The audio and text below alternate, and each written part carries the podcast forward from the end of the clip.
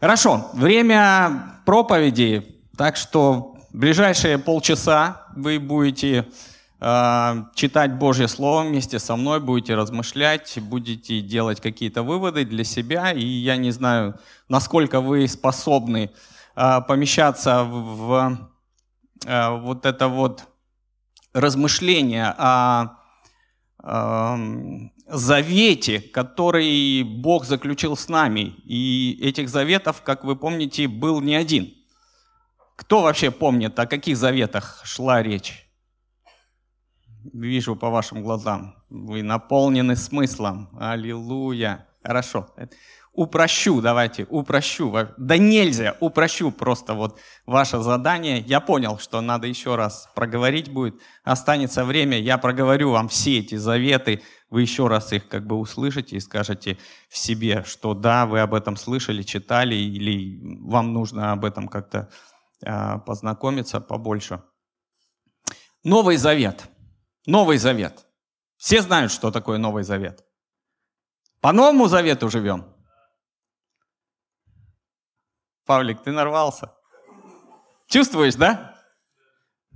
Ну ладно, Павлик отстал на несколько секунд от меня в прошлый раз, поэтому, Павлик, ты свободен. Новый Завет. Кто знает смысл Нового Завета? Нет, Новый Завет не в смысле часть Библии, 27 книг. Новый Завет, новый договор Бога с человеком. О чем он договорился с вами? Все по Новому Завету живут, да? О чем он договорился? Как бы так? Окей, будет все окей. Не было такого завета. Опа. Ой-ой-ой-ой-ой-ой, как все грустно. Что будем делать, братья и сестры, что будем делать? Бог сказал Новый Завет следующим образом. «Вселюсь в них, и буду их Богом, и они будут моим народом. Это новый завет, новый договор, потому что раньше тот, который был не исполнен народом Израиля, он как бы потерял силу, смысл потерял. И поэтому Бог решает этот вопрос самостоятельно. Он идет навстречу и говорит, хорошо, давайте перезаключим, и во Христе Иисусе – он дал нам возможность этот завет исполнять. И поэтому мы в заветных отношениях с Богом. И фрагмент, который сегодня мы будем с вами рассматривать, он э, говорит о жертвенности и посвящен вообще жертвенности. Ну, я бы не брал слишком узко э, эту тему, может быть, немножко шире. Это не просто жертвенность, э, как жертва, как мы воспринимаем, воспринимаем ее, жертва Иисуса Христа – это нечто большее. Это и щедрость, это и внимание, это и забота, это и инвестиция в нашу жизнь. И мы, когда говорим о, о жертве, мы должны понимать, что по большому счету нам это не стоит ничего. Это все стоит ему. А чего стоит, мы должны сами оценить и взвесить. Потому что если мы не оценим и не поймем, насколько это дорого, насколько это важно, насколько это масштабно, то наши договорные отношения, они могут периодически прерываться. Что, собственно говоря, и происходит, когда мы забываем, когда мы отстраняемся, когда мы грешим и все такое прочее.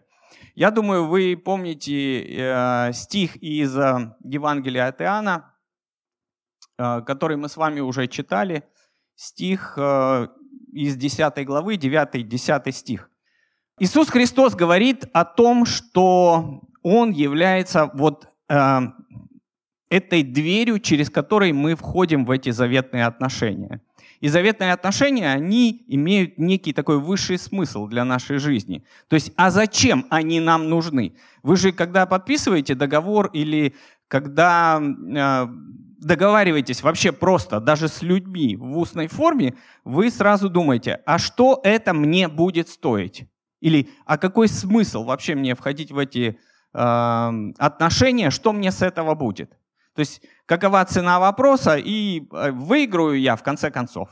И никто из нас не заключает э, такой заведомо убыточный договор. Мы как бы все немножко с идеей прибыли. Да? Чувствуете, что еврейская кровь течет во всех нас? Да? Сразу все поняли, о чем идет речь.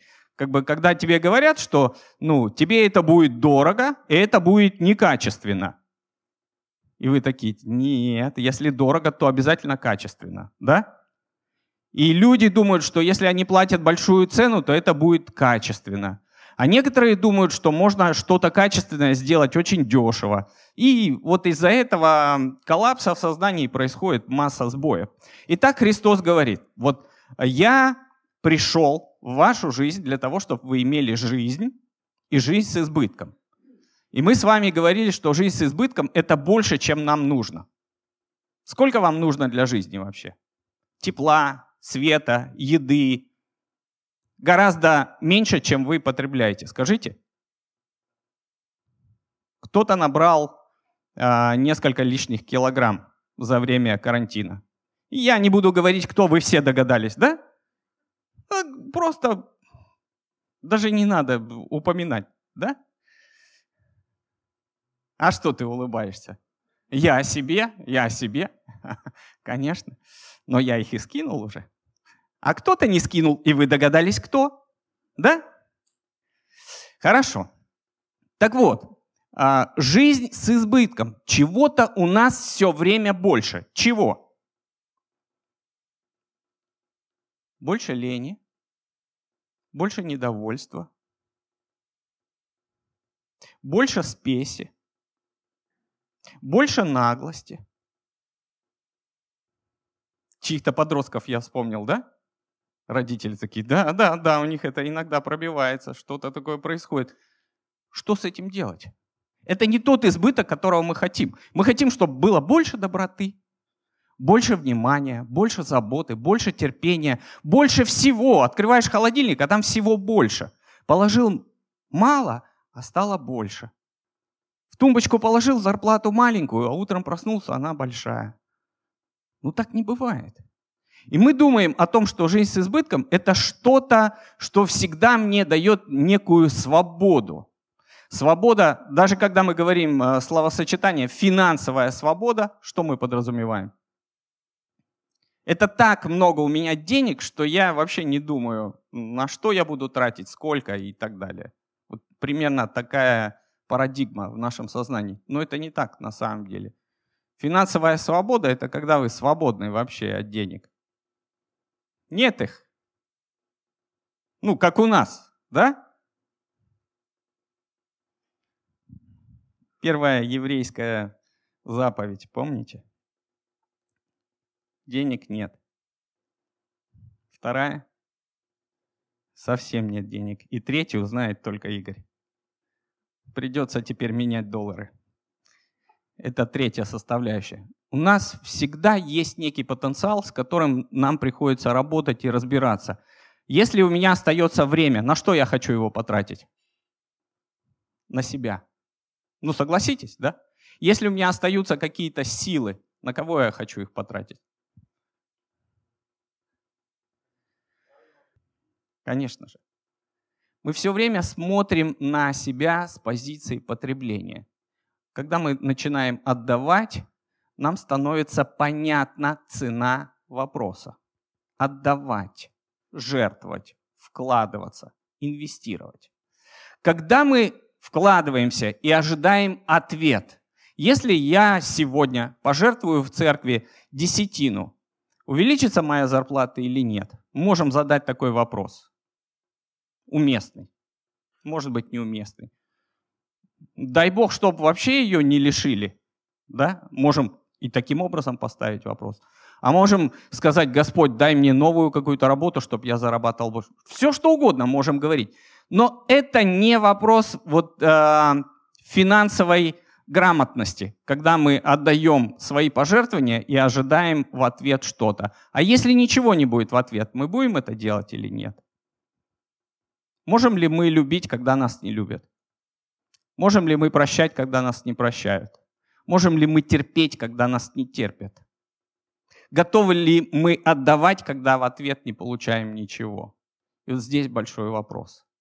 И то, о чем я хочу с вами э, обсуждать и над чем хочу размышлять, описана в истории, которую вы прекрасно знаете. И эта история описывает Бога, который нам демонстрирует эти заветные отношения. И в этих заветных отношениях проясняется и проявляется Он сам, демонстрируя нам характер, как нужно жертвовать, как нужно вкладываться, каким щедрым нужно быть и как это выглядит со стороны человека.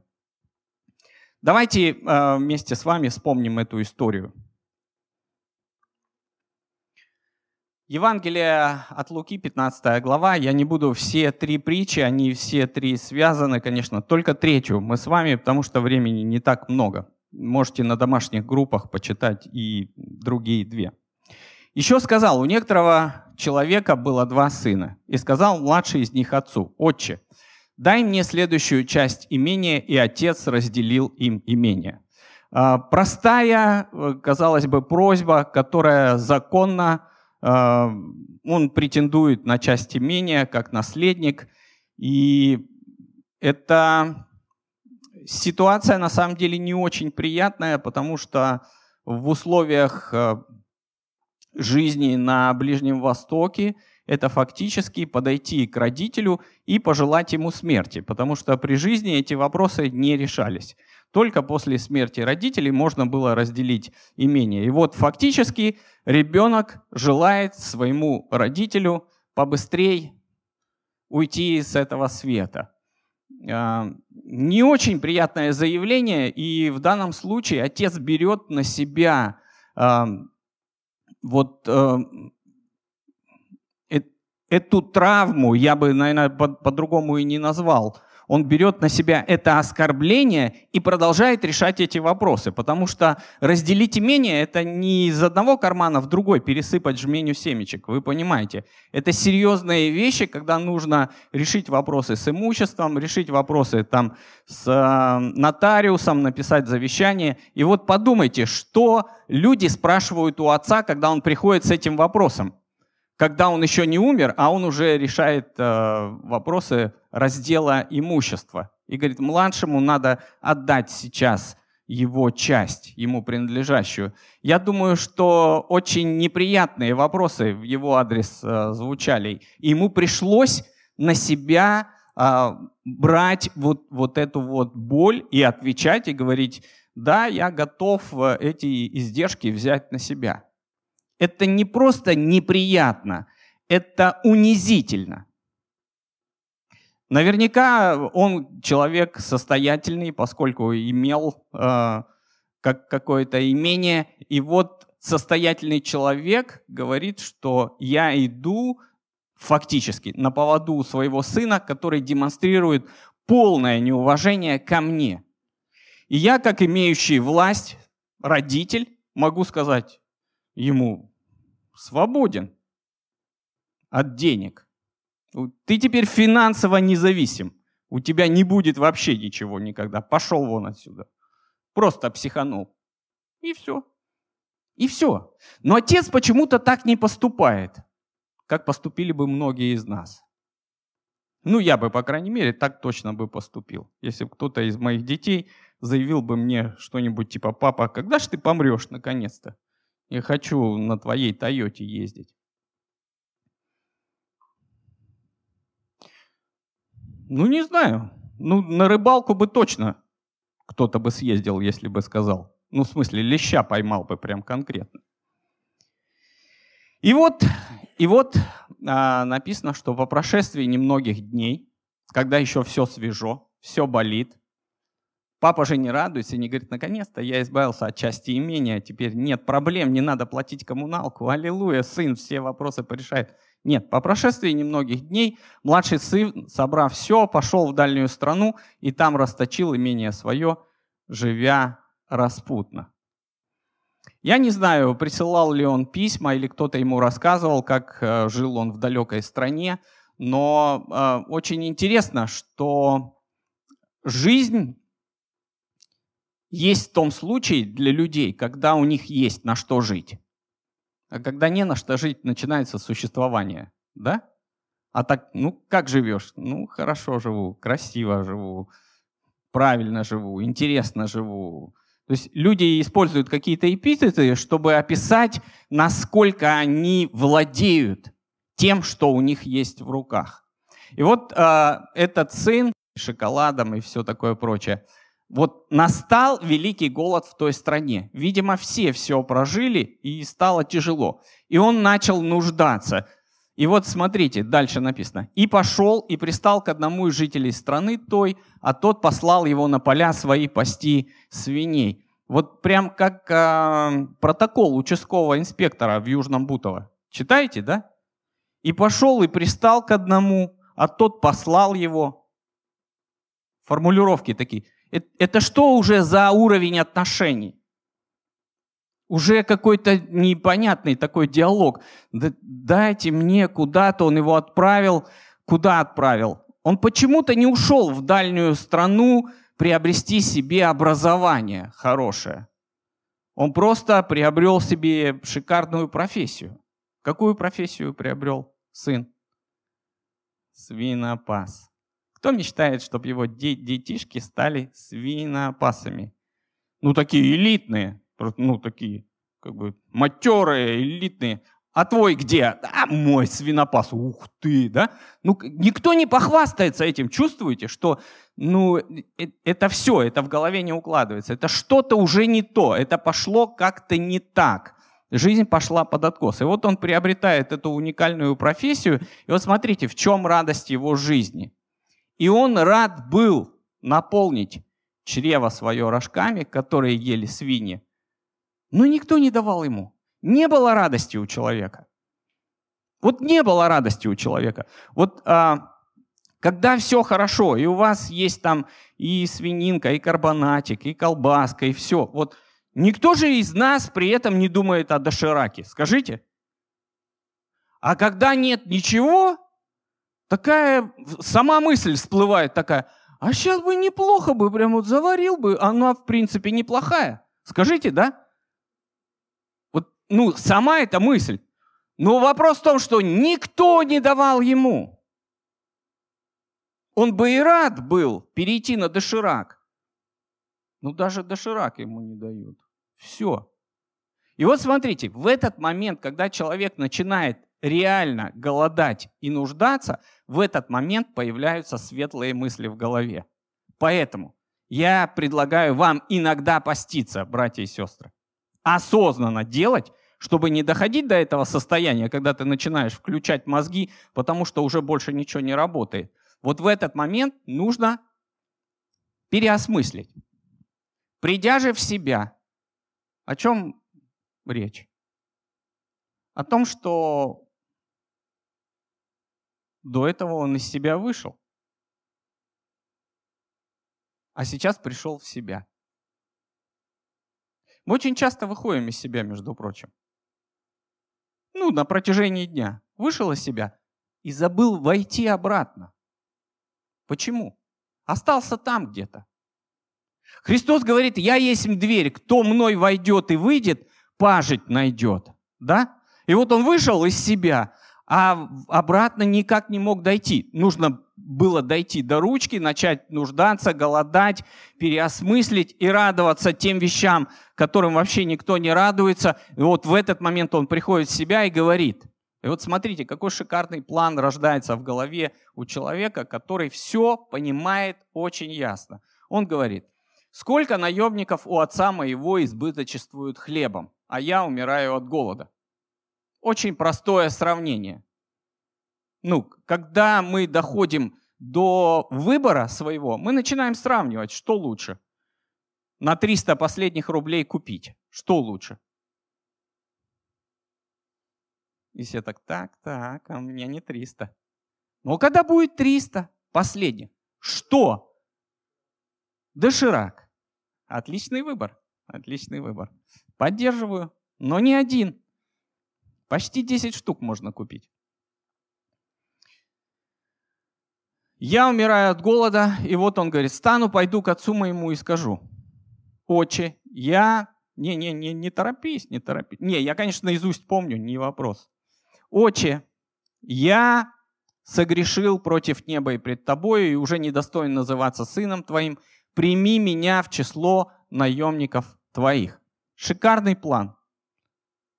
Что? Он был сын, стал свинопасом. Теперь ищет некое промежуточное состояние, которое называется наемник. И он приходит как наемник и понимает, что наемник как минимум будет сыт, и у него будет все необходимое. И вот смотрите, ментальность наемника. Вы все должны ее ощутить прекрасно. Ментальность наемника – это потребительская ментальность. Мне что-то нужно. Я хочу есть, я хочу пить, я хочу одеваться, я хочу хорошо выглядеть, я хочу чего-то от этой жизни, дайте мне. Это ментальность наемника. Свинопас, он и хотел бы как наемник быть, но ему никто не даст. Он ниже этого уровня. Там что осталось, что придется. Так вот, уровень наемника. И он представляет, сейчас я приду к отцу и стану на ступеньку выше. Что он делает? Он встает и идет.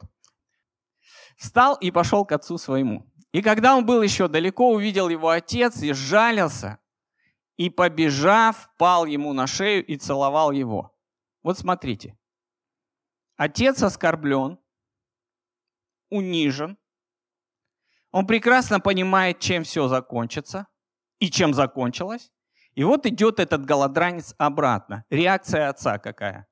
Вот, вот просто поставьте себя на место отца. Как бы вы поступили? Ну что, да? Понял, да? Дошло наконец-то. А, а я тебя предупреждал. Не слушаешь папку. Вот я прям себя прям вот, ну, представляю прекрасно. Я бы все сказал вот в этот момент. Вот я бы ни капли не жалился. Я бы сказал, так, так тебе и надо. Ну, ты, ты что хотел, то и получил. Это же очевидно было для меня, для взрослого человека. Вот так. Отец по-другому себя ведет. И вот здесь наступает некий конфликт систем. А что же мы можем вынести из правильного отношения? Во-первых, он проглотил эту горькую пилюлю, когда разделил имение, понимая, что это все, это крах.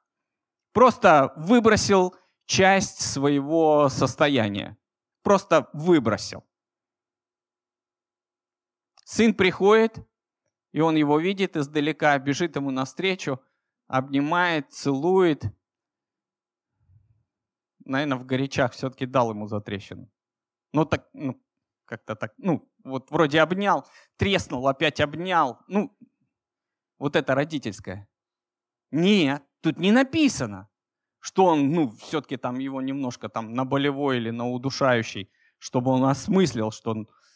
И вот смотрите, в этот момент, когда отец бежит ему навстречу, обнимает его, целует, вместе с ним он начинает ему рассказывать свой план, который он приготовил там, в далекой стране, когда все прогулял. Какой план? Сын же сказал ему, «Отче, я согрешил против неба и пред тобой и уже недостоин называться сыном твоим». И заткнулся. Где последняя часть плана? Кто помнит ее? Прими меня в число наемников своих. Куда она делась? Ну, вроде как бы он шел, сейчас я поем, стану наемником. Папку увидел, папка его обнял. И он такой думает, ну, что-то наемником как-то мелковато. Чувствуете, да? Рядом-то с папкой наемником быть, это глупо. Когда мы с дочей идем куда-то в магазин, она не достает свою банковскую карту. Она у нее есть. Зачем? Это же глупо. Когда есть папка рядом. Правильно? папка заплатит.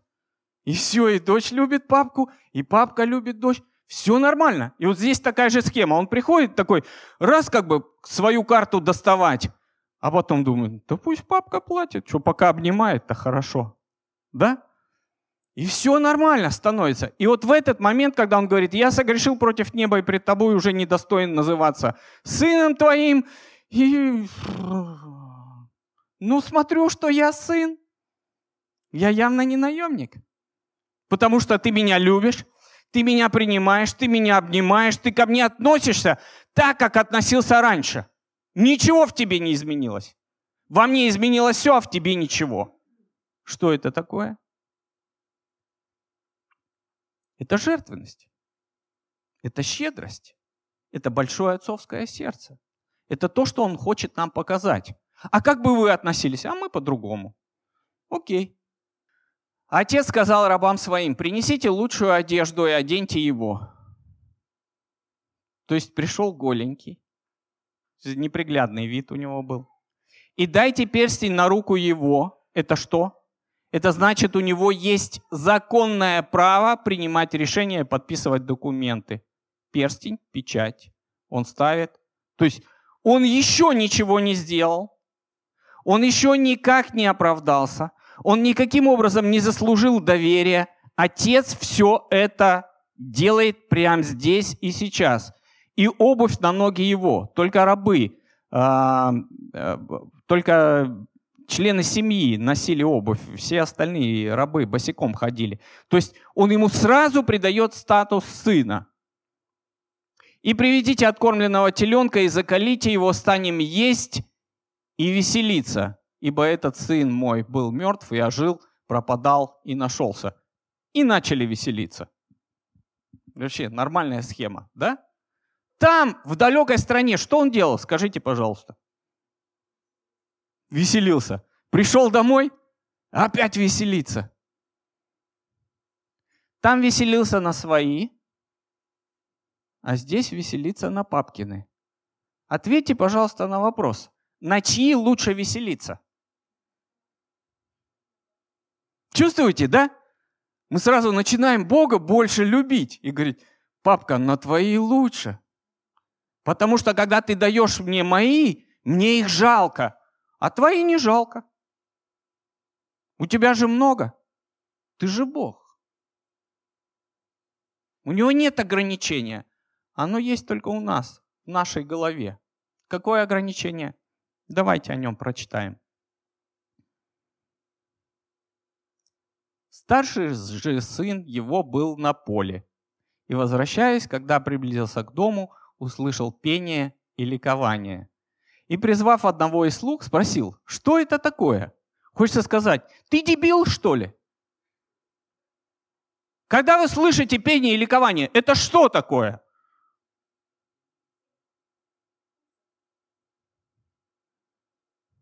Странный вопрос такой. Вот идет он с поля, да, такой уставший, а там кто-то, значит, веселится. Он такой, а что это там такое происходит?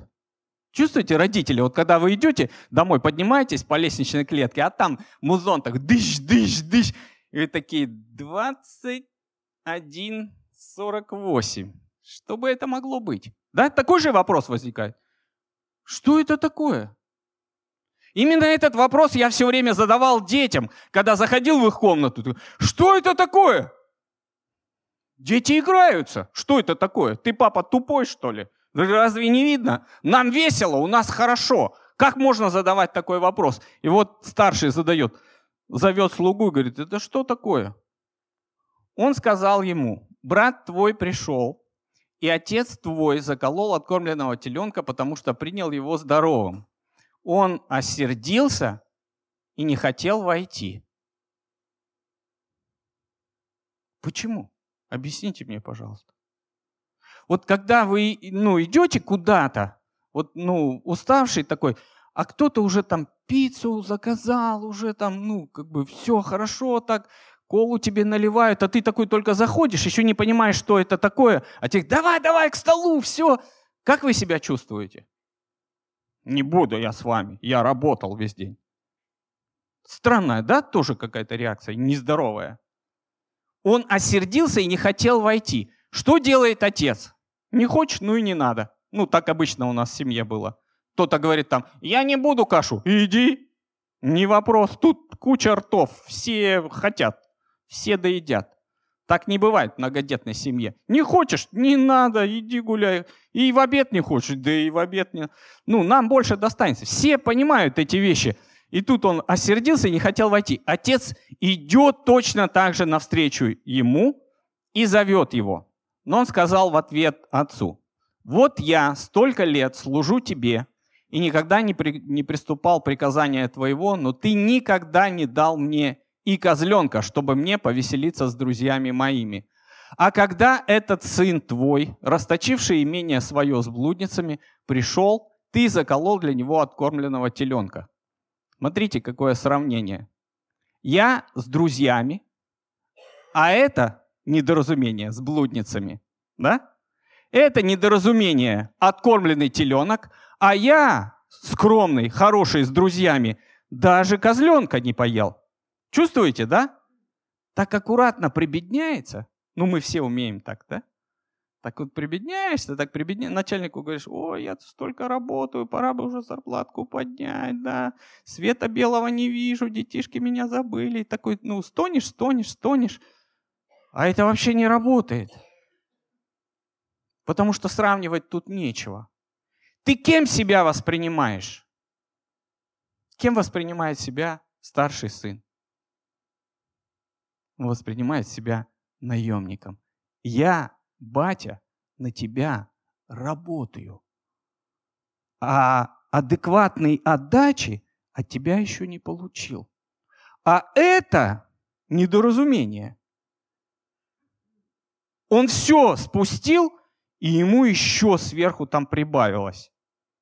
Я не говорю про все остальные там планы, которые могут реализоваться в случае, если младший сын все-таки останется на месте имения, снова будет нужно делить, и тогда то, что осталось старшему, еще нужно будет отполовинить. Ну, это неприятно, как минимум. Но я думаю, он сейчас не об этом говорит. Он говорит о том, что я жду от тебя, чтобы ты мне дал, а ты мне не давал. А этот получил все, даже когда не просил. Что за несправедливость? А в благодати нет справедливости. Благодать она даром. Не по нашим заслугам, не по нашим достижениям, не по нашим дарам, талантам, способностям. Это отношение отца. Он же сказал ему, сын мой, ты всегда со мною, и все мое твое.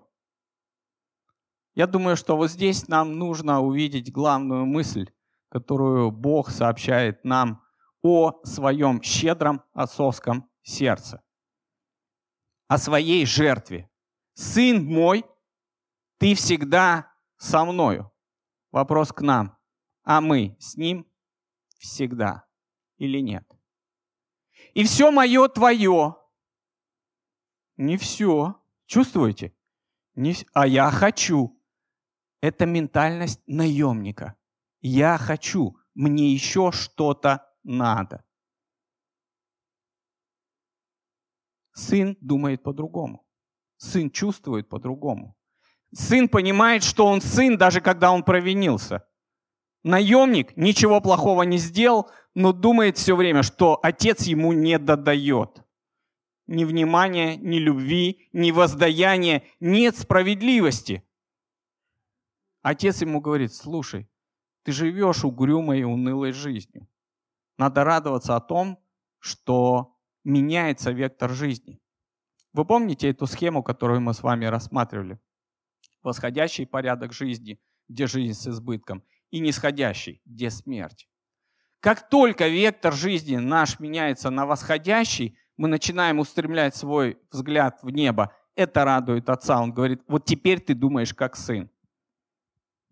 Вот теперь ты переживаешь мое отцовство, мою щедрость, мою жертвенность. Почему? Потому что я отдал свое тебе, чтобы ты оставался тем, кем я тебя назвал, тем, тем кем я тебя сотворил.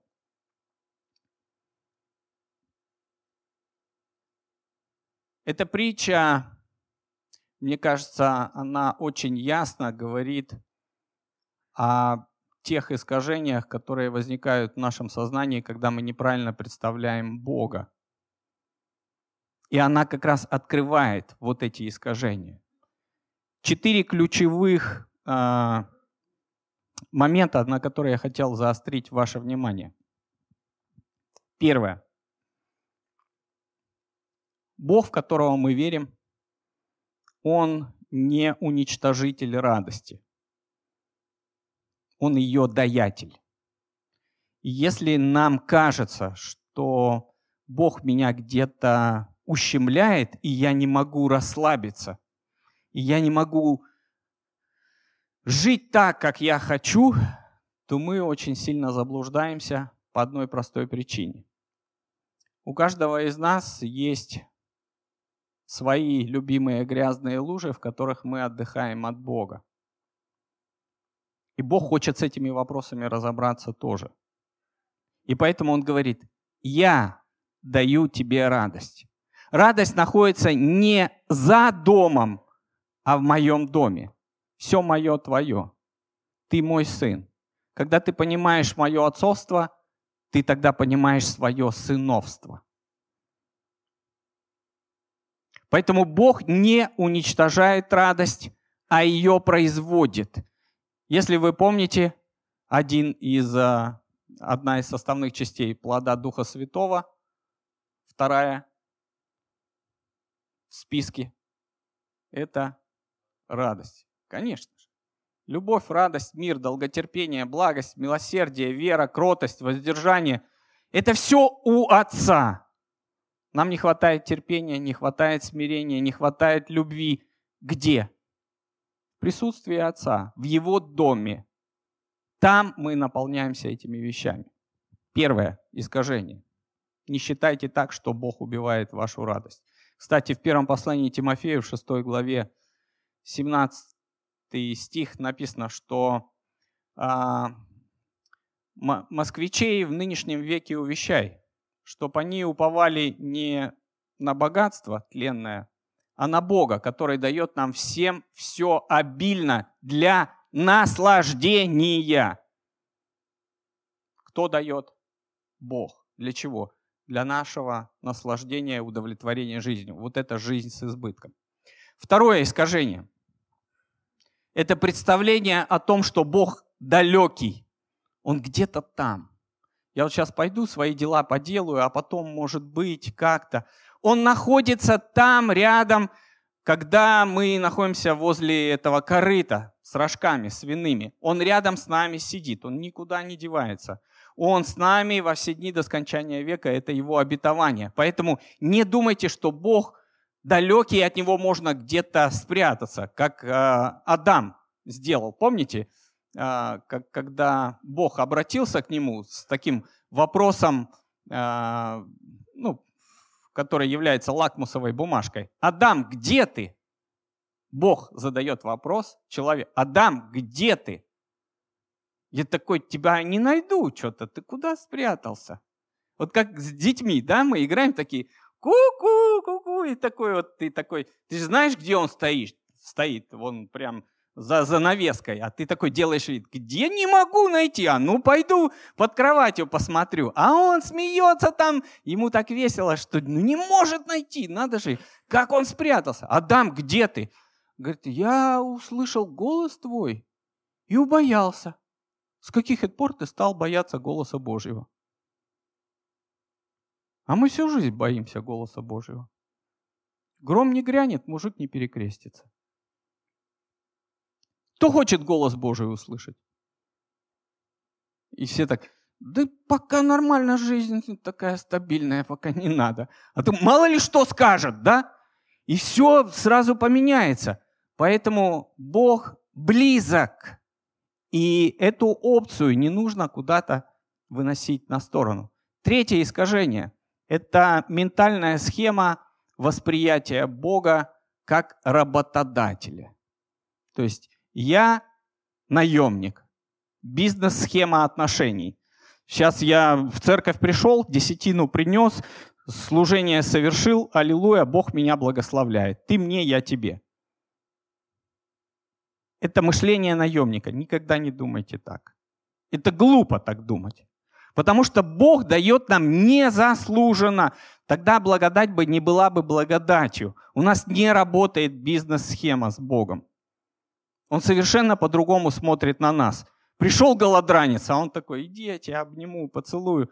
Давайте, откормленного теленка. И ты такой думаешь, да я бы и доширак. Он такой, не-не-не, ты же у меня, ты же мой сын. Какой доширак?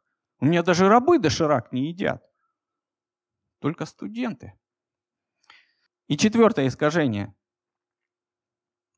Это восприятие Бога через Его дары. То есть не Он мне дорог, не Он мне ценен, а ценно то, что у Него есть. И вот смотрите, как поступил Бог с тем, что у Него самое дорогое было, чтобы показать нам, как Он нас любит. Самое дорогое – это Его возлюбленный Сын. Что Он делает? Он отдает возлюбленного Сына нам с вами в жертву за грех. Чей? Наш с вами. Чтобы дать нам жизнь и жизнь с избытком, чтобы дать нам спасение, чтобы дать нам возможность получить эту благодать, чтобы дать нам пережить прощение. Мы, мы начинаем воспринимать, а не велика ли цена? Велика цена. Потому что Бог искупил нас от суетной жизни, преданной нам от отцов. Чем? Драгоценной кровью Иисуса Христа. Так написано. До тех пор, пока в нашем сознании будет гнездиться вот это искажение, представление о Боге, который является Отцом любящим, мы не сможем жертвовать по-настоящему. Почему? Потому что мы не увидим Его. Мы будем действовать как наемники. Вот это проблема. Два типа мышления живут в людях. Это принимающий и отдающий. Отдавать легко тем, кто любит отдавать. Кто любит получать, он все время ждет, что он будет получать. Психологи Мичиганского университета провели уникальное исследование. В этом исследовании они порядка 500 семейных пар престарелых исследовали на протяжении пяти лет и сделали удивительный вывод.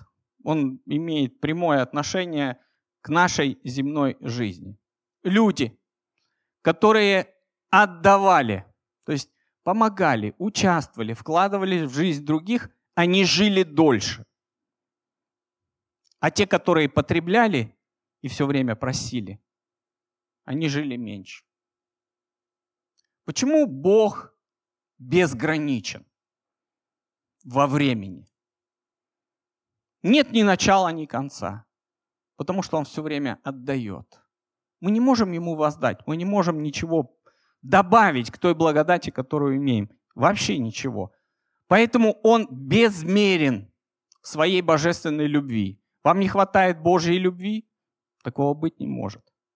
Ее всегда больше. Не хватает благодати, чтобы покрыть ваши грехи? Такого быть не может. Потому что не может быть вообще.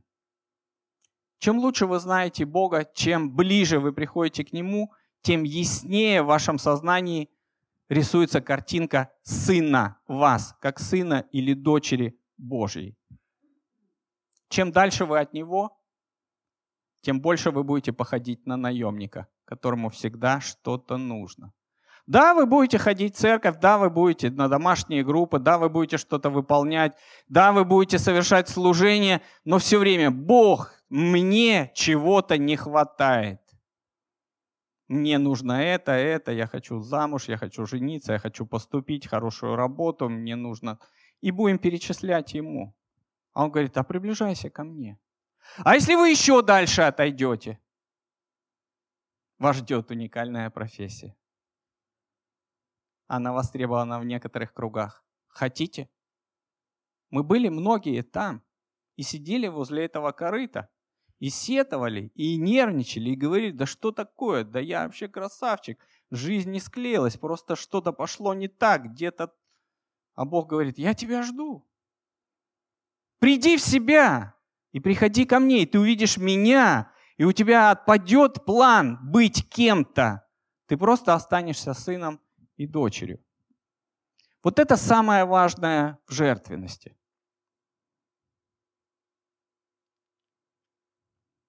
Бог щедр. Бог пожертвовал своего сына, отдал его в жертву за грех.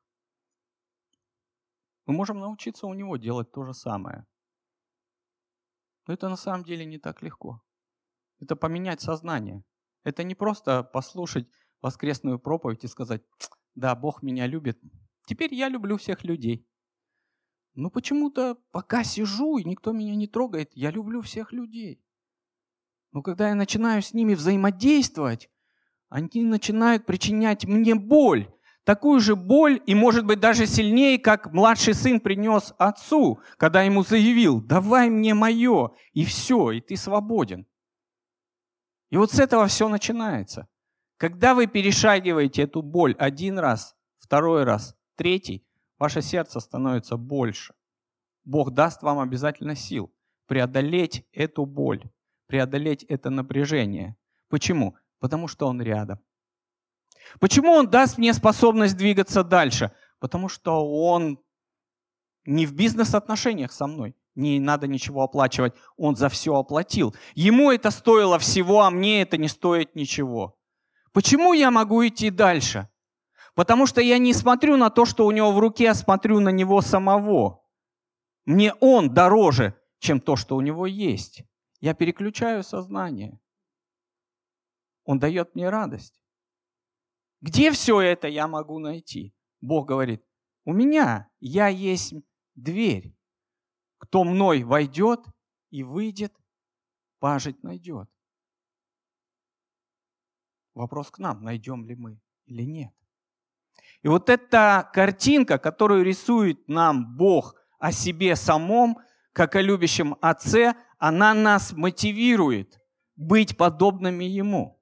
Поэтому Писание нам предлагает, нам всем предлагает представить тела свои в жертву, живую, святую, благоугодную Богу. Для чего? Для разумного служения.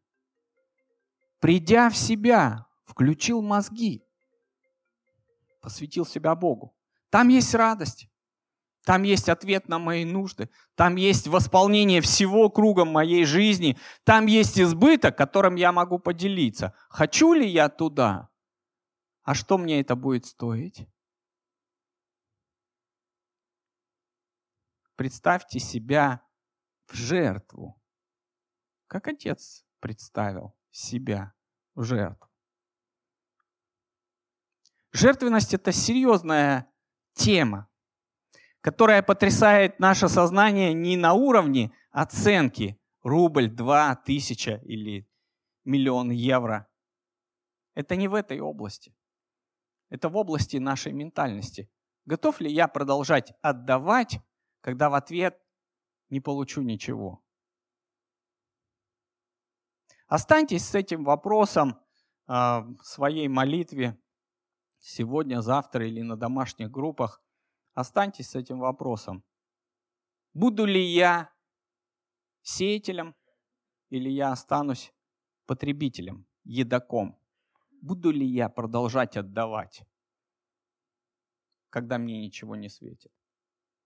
Это травматично, это больно, но это продлевает нашу жизнь и делает ее радостной. Как ни странно. Это очень удивительно, но это так. Я хочу вместе с вами молиться о том, чтобы образ нашего Небесного Отца, жертвенного, щедрого, с большим отцовским сердцем, он оставался в нашем сознании, и мы не искажали его образ своими верованиями, что он не слышит мои молитвы, что он забывает обо мне, что Он не дает мне то, чего я хочу. На самом деле ряд а, вопросов, которые у нас есть, они не решаются в присутствии Божьем, а просто снимаются с повестки дня. Наша задача просто прийти к Нему. Так, как сделал этот младший сын. Встал и пошел к отцу своему. Давайте встанем и пойдем к Отцу в молитве, нашей молитве благословения, благодарения, радости и торжества. Отец, мы поклоняемся Тебе. Благодарим Тебя за Твою удивительную благодать, за Твое терпение к нам, непослушным детям. Мы ошибаемся, падаем, разочаровываемся, чего-то хотим, у нас есть амбиции. Но все эти вопросы ты в своем присутствии решаешь, снимаешь. Просто они исчезают, потому что мы понимаем, кто ты, и мы понимаем, кто мы. Благодарим Тебя за эту привилегию стоять у престола Твоей благодати и наслаждаться тем, что Ты приготовил для нас великий пир. И сегодня мы хотим еще раз представить свои тела в жертву, живую, святую, благоугодную Тебе для разумного служения нашего. Чтобы нам снова познавать Твою святую волю, которая благая, угодная и совершенная. Поклоняемся Тебе и благодарим за все. Наш Бог, Отец, Сын и Святой Дух. Аминь.